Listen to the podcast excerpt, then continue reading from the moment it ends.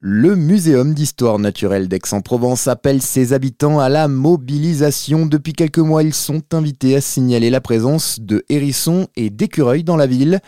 Une expérience dite de science citoyenne qui a pour but d'aider à réaliser un atlas de la biodiversité.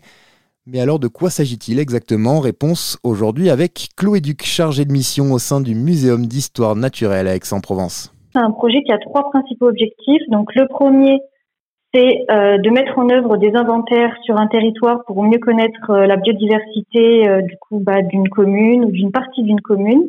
Le deuxième, c'est de faire ressortir de tous ces inventaires qui vont être faits et qui nous sont en train d'être terminés, donc de ressortir des enjeux de biodiversité. Donc ça peut être des sites à conserver, ça peut être aussi donc la découverte de la présence d'une espèce de conser où il y, a il y a un enjeu de conservation qui pèse sur cette espèce dans la commune.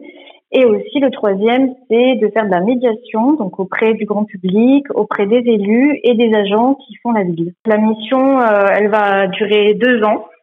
Et euh, voilà, moi, mon rôle, c'est de piloter un petit peu euh, toutes les personnes qui travaillent du coup pour ce projet, puisqu'on travaille en partenariat avec plusieurs associations.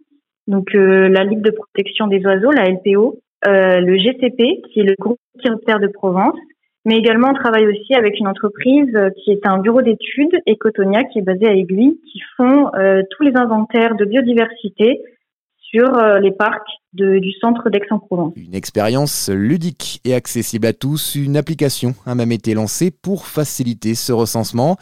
Pour plus d'informations, rendez-vous sur le site de la ville aix-en-provence.fr ou bien directement auprès du Muséum d'histoire naturelle.